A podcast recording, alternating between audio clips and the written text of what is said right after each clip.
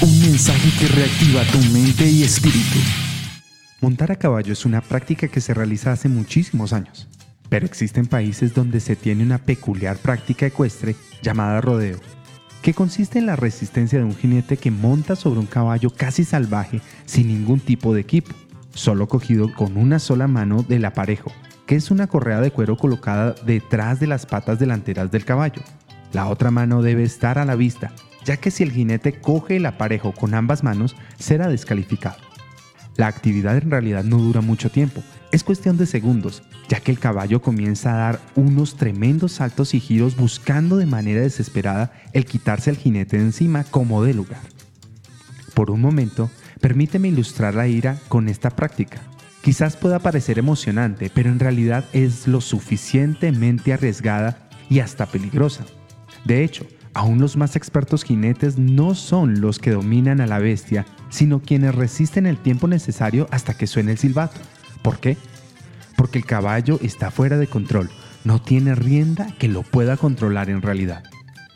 La Biblia dice en Proverbios 29:11, los necios dan rienda suelta a su enojo, pero los sabios calladamente lo controlan.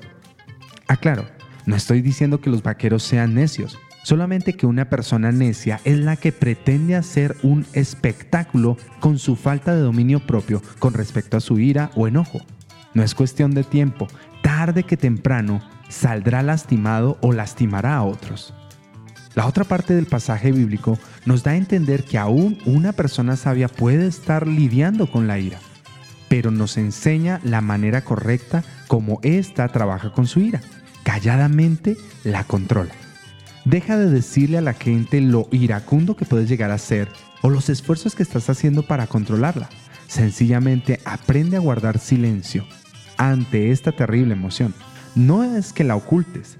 El sabio en silencio piensa, en silencio calcula, en silencio toma control de sus reacciones.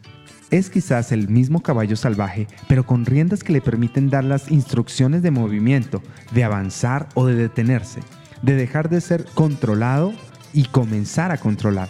Una de las capacidades que Dios nos ha dado es el dominio propio. Recuerda, los necios dan rienda suelta a su enojo, pero los sabios calladamente lo controlan. Soy el pastor Miguel Santana y esto es Sobrecarga. Un mensaje que reactiva tu mente y espíritu.